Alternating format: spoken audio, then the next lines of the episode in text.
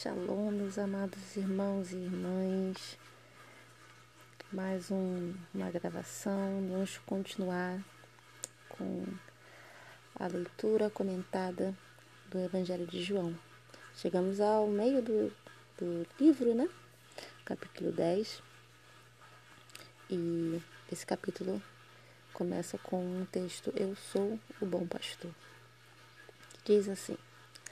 Em verdade, em verdade vos asseguro: aquele que não entra no aprisco das ovelhas pela porta, mas sobe o muro à procura de outra passagem, esse é ladrão e assaltante. Aquele que entra pela porta é o pastor das ovelhas. Para esse, o porteiro abre a porta do aprisco, e as ovelhas ouvem a sua voz, e ele chama cada uma das suas ovelhas pelo nome e as guia para fora. Depois de conduzir para fora todas as que lhe pertencem, vai adiante delas e elas o seguem, porque reconhecem a sua voz. Todavia, de modo algum, seguirão um estranho. Ao contrário, fugirão dele, porque não conhecem a voz de estranhos.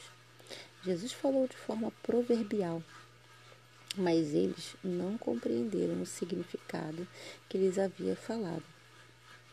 Aí aqui nesse texto, né, e ele é um provérbio, né, falou de forma proverbial, e os discípulos eles não conseguiram entender absolutamente nada do que ele falou, porque ele falou sobre aprisco, sobre porta, sobre ladrão, sobre ovelhas e sobre porteiro.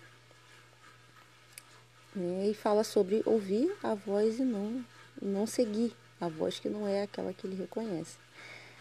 No 7. Sendo assim, Jesus lhes disse de novo: Em verdade, em verdade vos asseguro, eu sou a porta das ovelhas. Todos quantos vierem antes de mim são ladrões e assaltantes, porém as ovelhas não os ouviram. Eu sou a porta. Qualquer pessoa que entrar por mim será salva. Entrará e sairá e encontrará pastagem. O ladrão não vem senão para roubar, matar e destruir. Eu vim para que as ovelhas tenham vida e a vida em plenitude. Aí aqui ele está dizendo que ele é a porta das ovelhas. Né? Aí se a gente voltar lá no início do texto, ele fala que aquele que não entra pela porta, né, esse é o ladrão. Aquele que não entra, não passa pela porta, ou seja, aquele que não, não reconhece a porta enquanto a entrada oficial. Isso, então a gente consegue, nós enquanto ovelhas, né? Nós somos as ovelhas do aprisco do Senhor. Nós enquanto ovelhas, nós precisamos estar sempre atentos a isso. É, a que ponto hoje a gente consegue ver pessoas tentando nos direcionar, né? Sem é, passar pela porta. Quem é a porta? A porta é Jesus.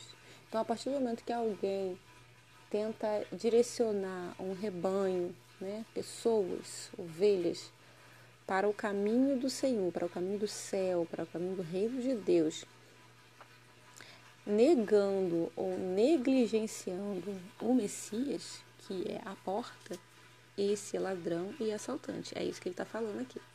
Os Espíritos falam, em verdade eu vos asseguro, Estou dizendo para vocês que quem entra no aprisco, né, e não passa pela porta, ou seja, não passa por mim e não me reconhece enquanto Salvador, esse é um ladrão e um assaltante.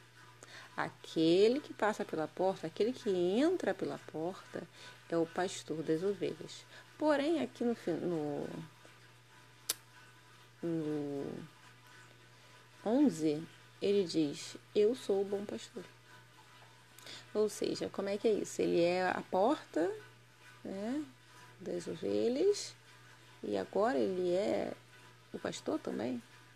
Como é que ele é a porta? Ele é o pastor. Jesus, ele é o sacerdote e ele é o sacrifício. Por isso que ele é a porta e ele é o pastor. Ele é o meio pelo qual a gente chega ao céu e ele é aquele que conduz para o céu. Ele é a porta porque ele é o meio, o único meio. E ele é o pastor porque ele é o único que vai conseguir direcionar você, é o único capaz de direcionar você para esse caminho. Então não tem como você chegar ao aprisco e encontrar pastagem se você não seguir a porta, se você não passar pela porta e se você não seguir o pastor, não ouvir e não reconhecer a voz do bom pastor. Por que, que ele fala bom pastor? Aqui, ó. Hum, no 11 ele fala: Eu sou o bom pastor. O bom pastor dá a sua vida pelas ovelhas. O mercenário, quem é o mercenário? O mercenário é o mau pastor. É aquele pastor que não dá vida pelas ovelhas. Ele está ali, ele está cuidando, ele fala que ama, é, tá tudo bem. Mas a hora que vem a situação difícil, o que, que ele faz? Ele mete o pé. Aí no 12 ele fala: o mercenário que não é o pastor a quem as ovelhas pertencem, ou seja, ele não é o pastor verdadeiro, ele vê a aproximação do lobo, abandona as ovelhas e foge. Então o lobo as apanha e dispersa o rebanho. O mercenário foge porque é um mercenário, ele não tem zelo pelas ovelhas. Essa palavra, esse termo zelo, é, a gente vê em algumas partes da Bíblia traduzido como ciúme. Tem uma passagem, agora eu não consigo lembrar qual é, que ele fala, né, que ele que ele tem que ele tem ciúmes. A gente até tem até um louvor, né, muito famoso, que ela tem ciúmes de mim. Porque não é ciúme, ciúme, né, não é esse ciúme humano é, pecador nosso que a gente tem de ficar arrumando briguinha, confusão, não é isso. O ciúme do Senhor é o zelo, é um, é um cuidado, um cuidado porque ele tem uma. Ele, ele sabe o quanto que é importante, ele sabe o preço que ele pagou para ter aquilo ali. É, pensa na coisa mais cara que você tem hoje, você deixaria em qualquer lugar, você largaria de qualquer jeito, você entregaria para qualquer pessoa. Isso é zelo. Zelo é ter, é, é botar o valor máximo naquilo ali e cuidar com a sua própria vida. O bom pastor é o único que faz isso por mim e por você. Somente o bom pastor. Mas ninguém tem o zelo que ele tem. Qualquer outro pastor que a gente decida seguir, na hora que o lobo vier, ele vai embora. Porque ele não tem zelo, porque ele não pagou o preço que o Messias pagou. Somente o Messias morreu numa cruz, amargou o véu, o, o, fel, né? cálice da ira do Senhor no Calvário. Passou vergonha, foi humilhado, foi xingado, foi destruído. Só Ele. Ele é o bom pastor. E é aquele a quem nós, ovelhas, precisamos dar ouvidos. E muitas vezes nós não ouvimos o bom pastor. A gente prefere ouvir o mercenário, o mau pastor, porque ele está falando aquilo que eu quero ouvir. Porque ele quer me levar para o pasto que eu acho que é legal. E não para o pasto que é o pasto verdadeiro. Então, Jesus, ele é a porta e ele é o pastor. Ele sabe o que ele está fazendo. E nós precisamos segui-los. No 14 diz: Eu sou o bom pastor, eu conheço as minhas ovelhas e eu sou conhecido por elas. Assim como o Pai me conhece e eu conheço o Pai e entrego a minha vida pelas ovelhas. Ainda tenho outras ovelhas que não são desse aprisco, as quais devo da mesma maneira trazer. Elas ouvirão a minha voz e haverá um só rebanho e um só pastor. Então, aqui, dessas outras ovelhas que ele fala, são quem? São os gentios. São aqueles que não fazem parte das doze tribos de Israel que estão espalhadas pelo mundo. Então, a gente ouve aí muitas pessoas falando, ah, porque as doze tribos são espalhadas, qualquer um pode ser das doze tribos. E aí, às vezes, a pessoa pode ter aquela, aquela esperança, ah, se eu, eu, eu creio em Jesus, então eu sou das doze tribos. Não necessariamente, porque tem pessoas, né? Jesus veio para todos, ele veio para todos, ele morreu para todo aquele que crê. E nem, não, não vai ser todo aquele, nem todo aquele que crê é, é, faz parte das doze tribos. Existem os que creem que são gentios, que somos nós, que somos eu e você. Nós, nós não viemos né, da linhagem de Abraão, mas existe uma esperança para nós. Por quê? Porque o próprio Machia falou: ainda tenho outras ovelhas que não são desse aprisco, as quais devo da mesma maneira trazer. Ele vai andar e ele vai trazer. E elas vão ouvir a minha voz, e haverá um só rebanho e um só pastor. Então, aqui nós temos o quê? Um rebanho e um pastor. O, só existe um pastor. Esse pastor é quem? É o Machia, o Emanuel. Jesus, filho de Deus, filho do Altíssimo. Esse é o único pastor. E esse pastor, ele junta todas as ovelhas num rebanho só. Então, quando ele trouxe, quando ele traz a ovelha que não é israelita, né, não é da, das tribos, essa ovelha ela passa a fazer parte do mesmo rebanho. Existe um pastor só. Existem duas linhagens, a linhagem de Israel e a linhagem gentílica. Só que não existem dois rebanhos, porque não existem mais de um pastor. É importante a gente ter esse entendimento. Por esse motivo, versículo 17: O Pai me ama, porque eu entrego a minha vida para retomá-la. Ninguém a tira de mim. Antes, eu entrego de espontânea vontade. Tenho poder para entregá-la e poder para retomá-la. Esse é o mandamento que eu recebi de meu Pai. Então ele está dizendo aqui que ele está entregando a vida dele, ou seja, ele vai morrer e ele vai pegar a vida dele de volta. Ele deu a vida dele, morreu, né, passou por tudo aquilo ali e ele vai pegar a vida dele de volta e ele vai ressuscitar. Aqui ele ainda não tinha ressuscitado, né? Mas ele fala que ele tem poder para retomá-lo. E é o que, o que o pai mandou ele fazer. Você vai lá, você vai nascer, vai ser um bebezinho, vai crescer, vai passar por todos os sofrimentos dos seres humanos. E aí você vai morrer. E depois que você morrer, você vai lá no inferno, você vai pegar sua vida de volta. Você vai pegar a sua vida de volta e você vai reviver. E aí você volta para casa. Essa foi a ordem que ele recebeu do Pai. Aí, versículo 19: Por causa dessas palavras, houve novamente divisão entre os judeus, e muitos deles murmuravam: Ele tem um demônio, ele enlouqueceu. Por que vocês escutam ele? Outros ponderavam: Essas palavras não são de alguém que tem um demônio. Pode, porventura, um demônio abrir os olhos dos cegos? Aí ele está falando dos milagres, né? Que Jesus já estava realizando, já está fazendo milagres. Então eles estão: Não, o demônio não faz esse tipo de coisa, não. Não, não, não pode. Não, não faz sentido ele ter demônio. 22. Naquela ocasião celebrava-se a festa da dedicação em Jerusalém, e era inverno. E Jesus caminhava dentro do templo pelo pórtico de Salomão. Aí aqui inverno, né? Aí a gente vê. Por que, que ele falou que, que era inverno e que era festa? Estava lotado. Não, não, não tinha. As pessoas não estavam espalhadas. Elas estavam todas dentro do templo porque estava frio. E estava tendo uma festa, ou seja, pessoas de de todas as regiões estavam em Jerusalém celebrando a festa.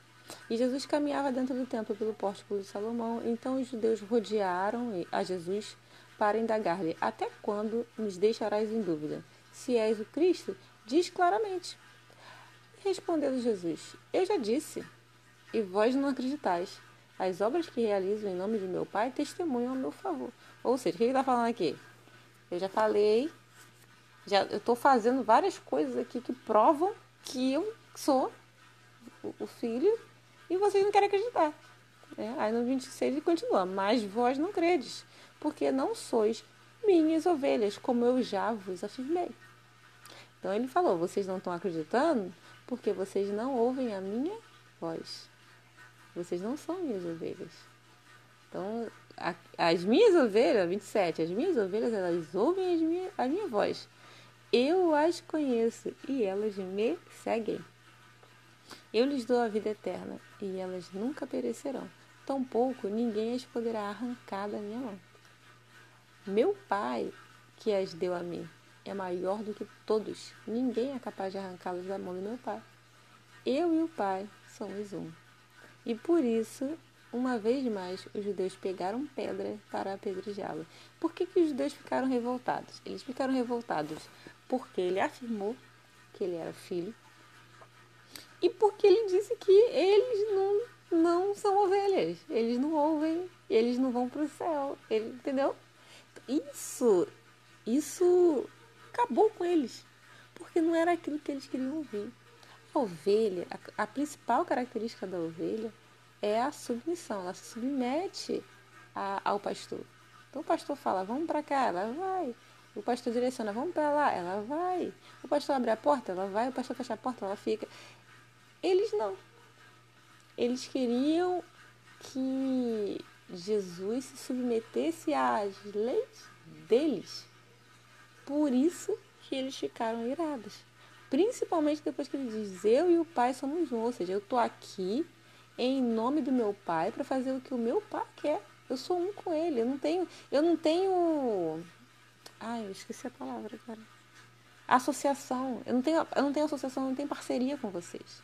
A minha parceria é com meu pai. Nós somos um, ó. Nós estamos fechados aqui. Com vocês, com vocês eu não tenho nada com vocês, né? Por isso que vocês não acreditam em mim. Aí o povo ficou, ó, o, o, o povo da, da lei de Moisés, o povo que só ouvia Moisés, não, não conseguia perceber que havia alguém a mais acima de Moisés, que é o Pai, e que tinha enviado uma outra pessoa que também estava acima de Moisés. Eles não conseguiam ver isso, porque eles transformaram Moisés na lei deles.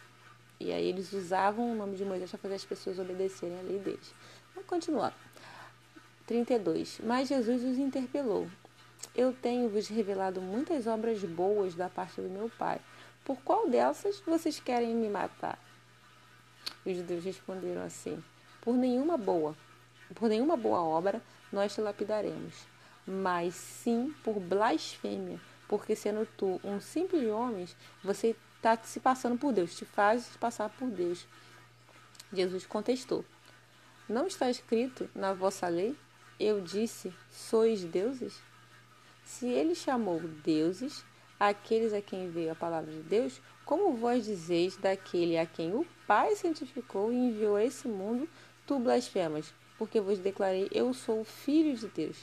Se não faço as obras de meu Pai, não acreditais em mim. Mas se as faço, mesmo que não acreditais em mim, crede nas obras, para que possais, possais saber e compreender que o Pai está em mim e eu estou no Pai. Contudo, uma vez mais tentaram prendê-lo, mas ele se livrou das mãos dele.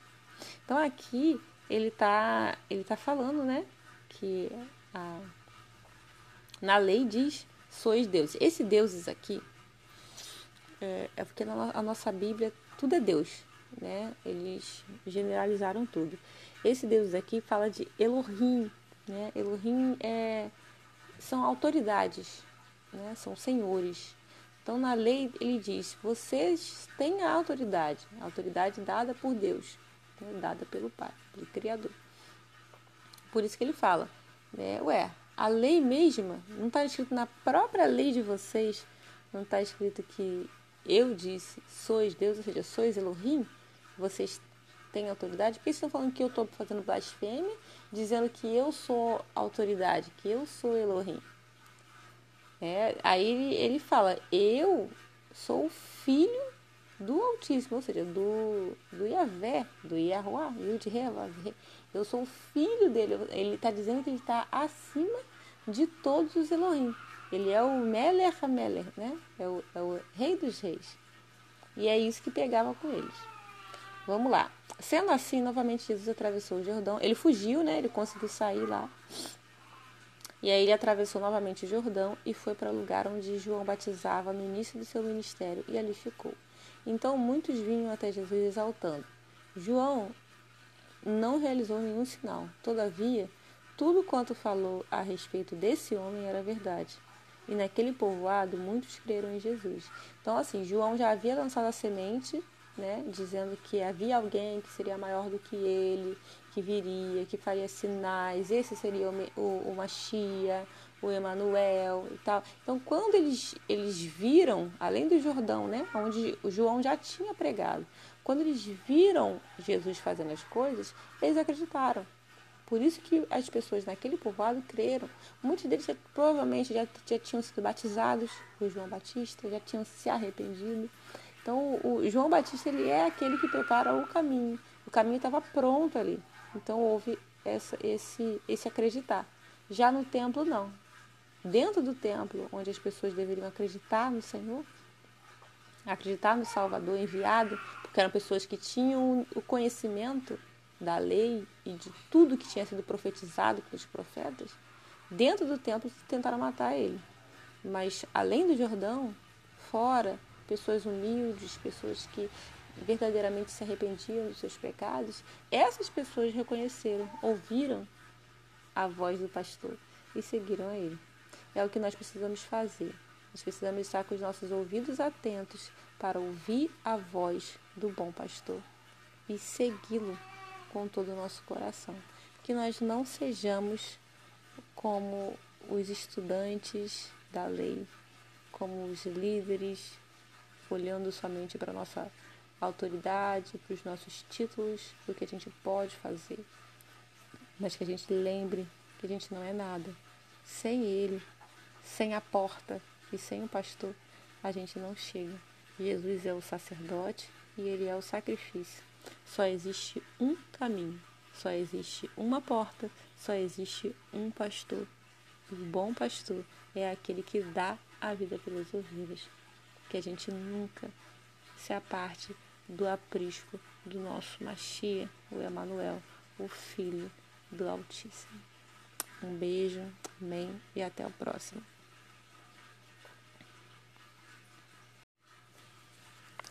Shalom, meus irmãos, estamos no capítulo 11. Seguimos com a leitura comentada do Evangelho de João, Bíblia, versão King James. Vamos lá. Esse capítulo é muito especial. A morte do amigo Lázaro. Um certo homem chamado Lázaro em Betânia, da aldeia de Maria e de sua irmã Marta, estava doente. Essa Maria, cujo irmão Lázaro estava doente, era a mesma que ungiu com óleo perfumado o Senhor e o enxugou os pés com os seus próprios cabelos. Assim sendo, as irmãs de Lázaro mandaram dizer a Jesus: Senhor, eis que aquele a quem amas está enfermo.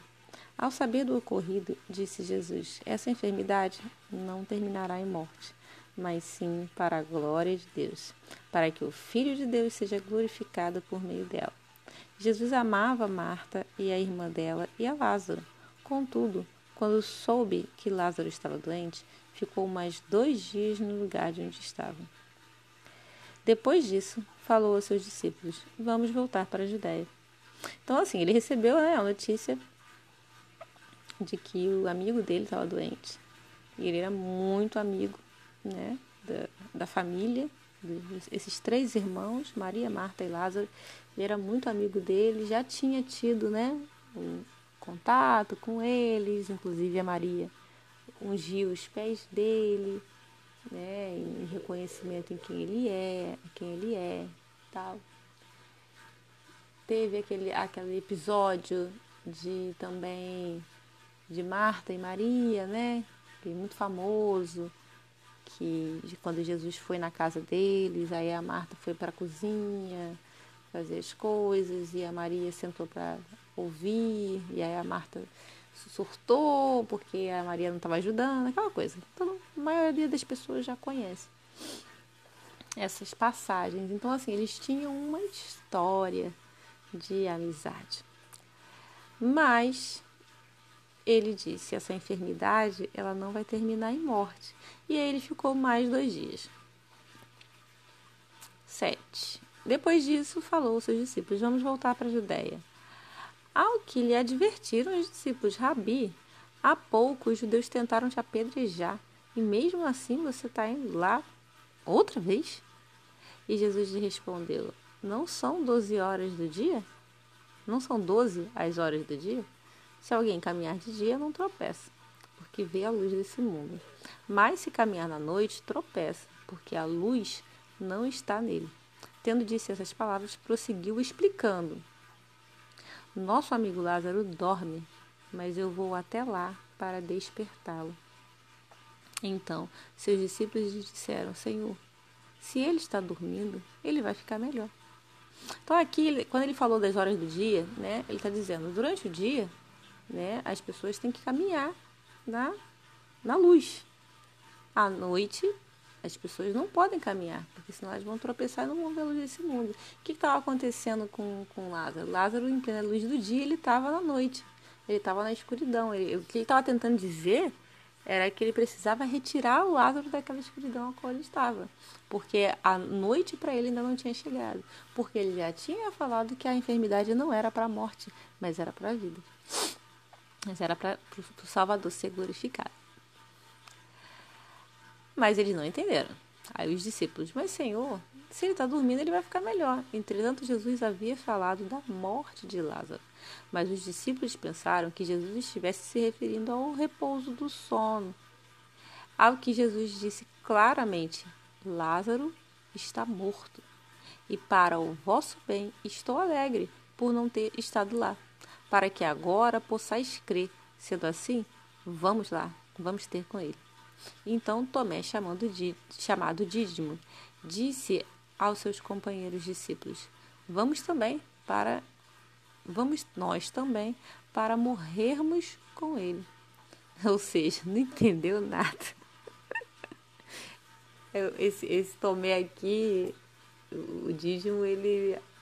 Essa frase aqui ficou meio aquelas frases de lacração, né? A pessoa não entende nada do que foi falado, aí pega e fala alguma coisa para dizer que entendeu tudo. Vamos lá morrer com ele, tá?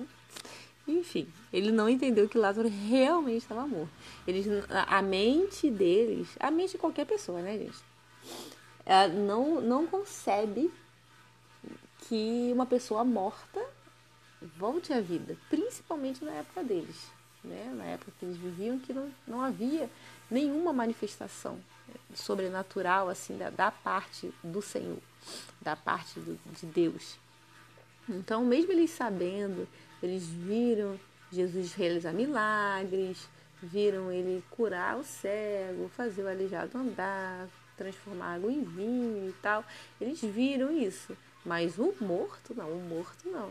E como Jesus falava muito por parábolas, ainda tinha isso, né? Ele contava muitas histórias, né? Ele tinha acabado de, de, de contar, né? Alguns dias atrás, tinha contado a, a, a, a, a das ovelhas, né? Que eu sou a porta das ovelhas, o ladrão veio para roubar, matar e destruir.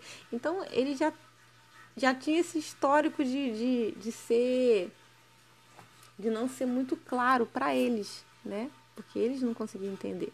Não que Jesus não fosse alguém claro, mas eles não conseguiam entender. Então na cabeça dele, ah, vamos lá, a gente vai morrer também. Enfim. 17.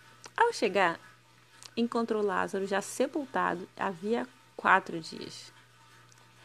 Ora, Betânia ficava próxima de Jerusalém, cerca de 15 estádios, e muitos dentre os judeus tinham vindo se juntar ao grupo de mulheres que procuravam confortar Maria e Marta pela morte do irmão. Assim que Maria ouviu que Jesus estava a caminho, ela saiu ao seu encontro Maria, no entanto, ficou sentada em casa. Então, né, tava tendo o, o funeral. Funeral não, né? Tava tendo aquele momento lá de luto, todo mundo, as, as meninas chorando, as mulheres chorando e tal. E aí rolou o burburinho. E ele tá chegando. Ai, eu fiquei sabendo que o mestre está no caminho. Marta ouviu, falou: Oi, quê? Ele tá vindo? Ela foi encontrar com ele no meio do caminho. Mas a Maria não, Maria nem Maria estava chorando muito. E disse Marta para Jesus. E quando a Marta encontrou Jesus no meio do caminho, ela disse para Jesus: Senhor, se estivesses aqui, o meu irmão não teria morrido. Mas eu sei mesmo agora, eu sei, eu sei que mesmo agora, seja o que for que pedires a Deus, ele vai te dar. Jesus então assegurou-lhe: O teu irmão ressuscitará. E Marta disse: Eu sei que ele vai ressuscitar na ressurreição do último dia. Esclareceu-lhe Jesus: Eu sou a ressurreição e a vida. Aquele que crê em mim, mesmo que morra, viverá. E todo o que vive e crê em mim não morrerá eternamente. Tu crês nisso? E aí ela afirmou: Sim, Senhor, eu creio. Eu creio que tu és o Cristo, Filho de Deus, e que devia vir ao mundo. Então a Marta, quando ela foi de encontro a Jesus, no meio do caminho, ela foi para tirar uma satisfação, né? E, e, chorar diante dele, diante do amigo. Poxa, se você tivesse aqui, eu tenho certeza, porque eu, eu, sei que você tem poder, tu é o, é o filho de Deus, eu creio nisso. Mas você não estava. E, e agora acabou. E agora ele foi embora. Então ela, ela, ela chegou diante de Jesus nesse ímpeto, né? É, eu creio até que, que chegou reclamando. Poxa, por que, que você está chegando só agora? Por que, que você não veio antes? Era para você ter vindo antes. A gente chamou você antes. Chamei, eu chamei, eu mandei falar que ele estava doente. Se você tivesse aqui, isso não ia acontecer. Poxa, sabe? Ela, ela chegou reclamando. Reclamando e, e, e chateada e triste e enlutada, né? Com a dor que rasga o coração porque perder alguém, é, perder alguém que a gente ama, principalmente uma pessoa muito próxima, né? É um buraco sem fundo que fica dentro da gente. E ela estava passando por isso. Então, e ela sabia que a única pessoa que podia ter evitado que ela tivesse naquele, naquele buraco sem fundo ali era o Messias. Mas ele deu uma esperança para ela. Ele falou: Eu sou a ressurreição e a vida. Você acredita que quem crê em mim pode viver de novo? E ela disse: Eu acredito. Eu acredito. Depois de dizer essas palavras, 28, depois de dizer essas palavras, Marta seguiu seu caminho e chamou Maria, sua irmã. E lhe disse em particular: O mestre chegou e chama por ti. Então ela entrou, né, quietinha, aquele monte de gente dentro da casa delas e falou com a Maria. E aí a Maria ouviu e saiu, né? Saiu rápida, desesperada, ao encontro de Jesus. Jesus ainda não havia entrado no povoado, mas estava onde Marta o encontrara. E os judeus que estavam com a Maria em casa, consolando ela, vendo que ela se levantou apressadamente e saiu, seguiram-na, julgando que ela fosse ao sepulcro para ali chorar. A Maria estava muito consternada. A Maria, a gente percebe que ela é uma mulher mais sensível, né? Tanto que foi ela que sentou para ouvir, foi ela que largou a louça, que largou a casa suja, que largou tudo para ouvir as palavras do mestre. A Marta já é uma mulher mais forte, é aquela pessoa que aguenta, que, que vai lá e que trabalha e que se tiver que abrir mão da melhor parte para que todo mundo fique bem, ela vai abrir. Então, ela, ela foi cobrar o atraso de Jesus é, porque ela tinha forças para isso. Mas a Maria não tinha força para nada. A Maria estava arrasada, ela estava destruída. Ela só sabia chorar. Então, quando ela levantou rapidamente e foi, né, e as pessoas ficaram até preocupadas, né? Vamos atrás. Não, peraí, Maria, eu vou com você. Né? Porque vai que ela desmaia no meio do caminho, vai que ela não aguenta caminhar até o, o, o, o lugar que, que o irmão está sepultado, a gente não sabe. É aquela pessoa que, que você tem que ficar o tempo todo cuidando, né? Porque ela está passando por um momento muito difícil e às vezes nem ela mesma entende o que está acontecendo. Por isso que todo mundo foi, todo mundo não, né? Algumas pessoas foram atrás dela, né, para acompanhar a Maria, porque ela precisava desse apoio. Então, quando a Maria chegou ao lugar onde Jesus estava, vendo-o, prostrou-se aos seus pés e desabafou. Então, ela olhou para Jesus, ela se jogou tudo aquele, aquela dor que ela estava ali tentando reter, ou que ainda faltava botar para fora, ela botou. E as, as, as, as, a cultura né, do, do Oriente, quando a pessoa morre, assim, as mulheres elas choram e elas não choram né, só igual a gente, não, elas se jogam mesmo e gritam. Ah! Então eu acredito que ela fez esse esse desabafo dela foi assim, né? E chorou, chorou, chorou e falou: Senhor, se tivesse aqui, meu irmão não teria morrido. Falou a mesma coisa que a Maria, que a, que a, que a irmã dela, a Marta, falou, né? Você demorou muito. Se você tivesse, se você tivesse chegado antes, o meu irmão ainda estava vivo e eu não estaria sofrendo tanto. Sendo assim, ao ver Maria chorando, bem como os judeus que vieram com ela, Jesus indignou-se no espírito e se compadeceu. Né? Jesus ficou, nossa, eu, eu imagino, né? Ver assim a pessoa que a gente ama destruída, né? totalmente destroçada por dentro por ter perdido alguém. Ele não estava arrasado porque Lázaro morreu, porque ele sabia que Lázaro ia voltar. Ele, ele, ele sabia o que ele foi fazer ali. Ele foi ressuscitar Lázaro. Então ele não chorou porque Lázaro morreu. Ele chorou porque ele viu o estado que as irmãs dele estavam. Ele viu como que as mulheres estavam. Nossa, elas, elas não eram ninguém. Ele sabe, é, a Maria, ela estava como é que ela ia continuar daquele jeito, sabe? Então Jesus ele ficou totalmente consternado. Por isso chega no, no versículo 35, ele diz: Jesus chorou. 34 ele pergunta: Onde colocaram? E eles indicaram: Senhor, vem vê. E ele chorou. Então os judeus comentaram: Vede como ele o amava. Mas alguns deles questionaram: Não poderiam este homem que abriu os olhos do cego ter evitado que seu amigo morresse? Aí aqui todo mundo né, conhece o poder dele, mas não sabia a extensão dele.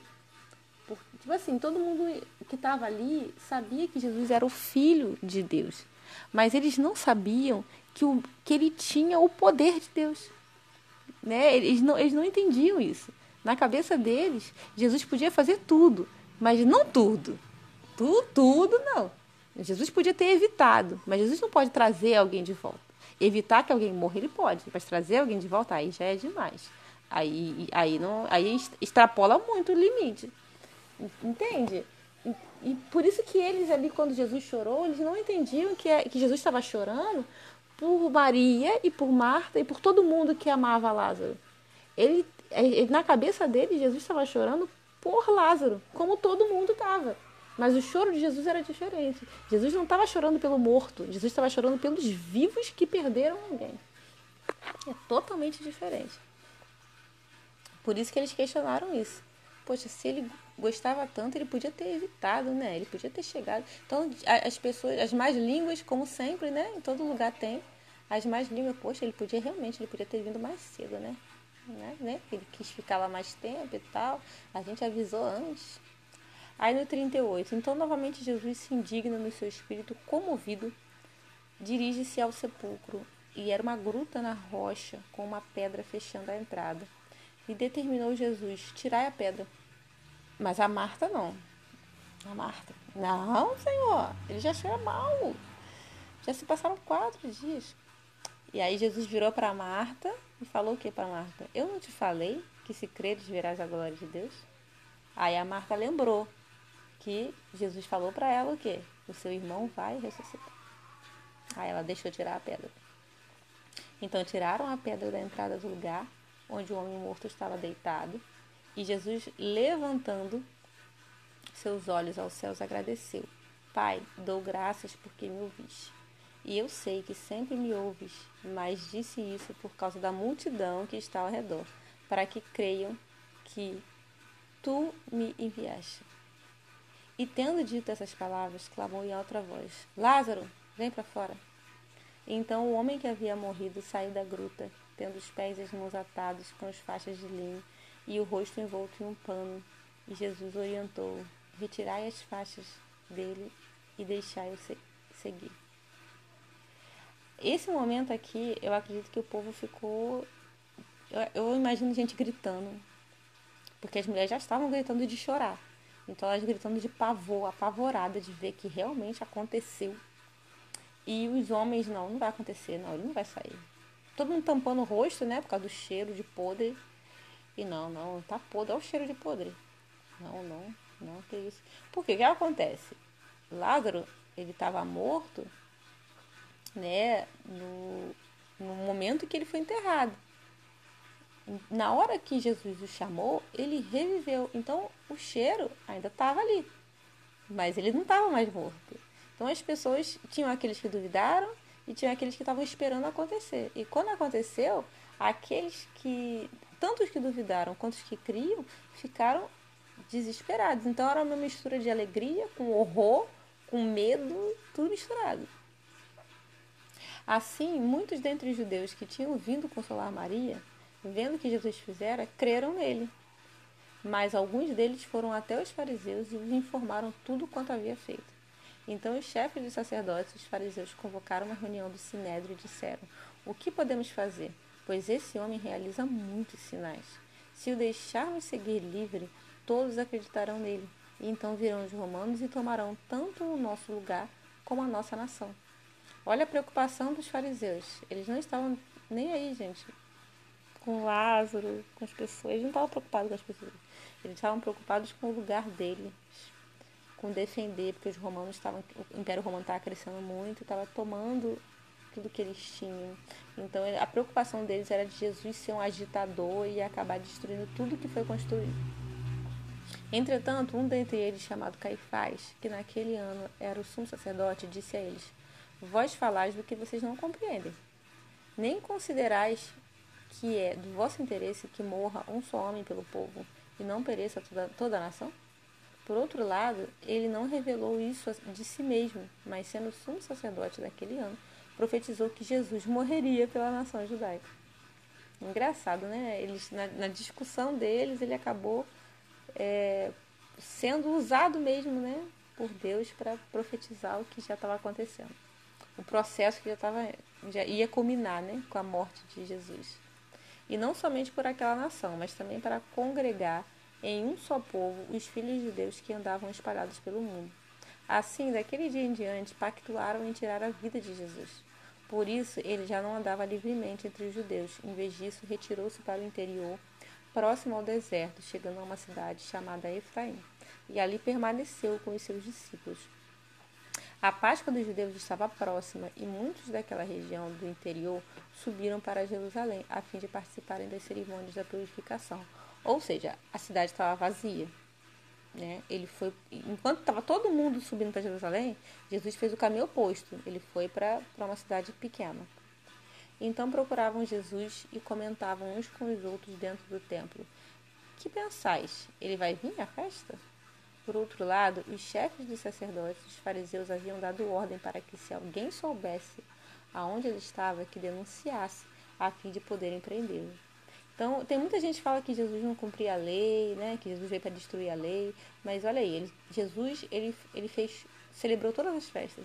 Inclusive, a Páscoa, ele celebrou. E ele celebrou sabendo que ele ia ser preso e ia morrer. Mas mesmo assim ele foi. E as pessoas estavam comentando, né? Porque ele sempre ia na festa. Todas as festas Jesus estava. Aí, mas agora não, agora tinha um mandado para prender ele. Será que ele vem? Será que ele vem? Agora a gente sabe que ele foi. Né? E aí no próximo capítulo a gente vai ler como é que foi essa presença dele na, na, na festa. A mensagem que fica para nós nesse capítulo aqui de João 11 é que nada é impossível. Né? Nada é impossível para Deus e para o seu Filho. Ele pode todas as coisas. Nós precisamos crer e precisamos permitir que o nosso sepulcro seja aberto. Assim como Marta, né? Não, não abre o sepulcro, não, já tem quatro dias, tá doido. Muitas vezes nós fazemos isso, mas nós precisamos crer. Ele não falou que é pra gente crer? Então acredita, creia que vai acontecer. Não fica com medo de abrir o sepulcro, não. Vai acontecer. Amém? Um beijo, shalom, shalom. Fiquem na paz do Senhor. Até a próxima.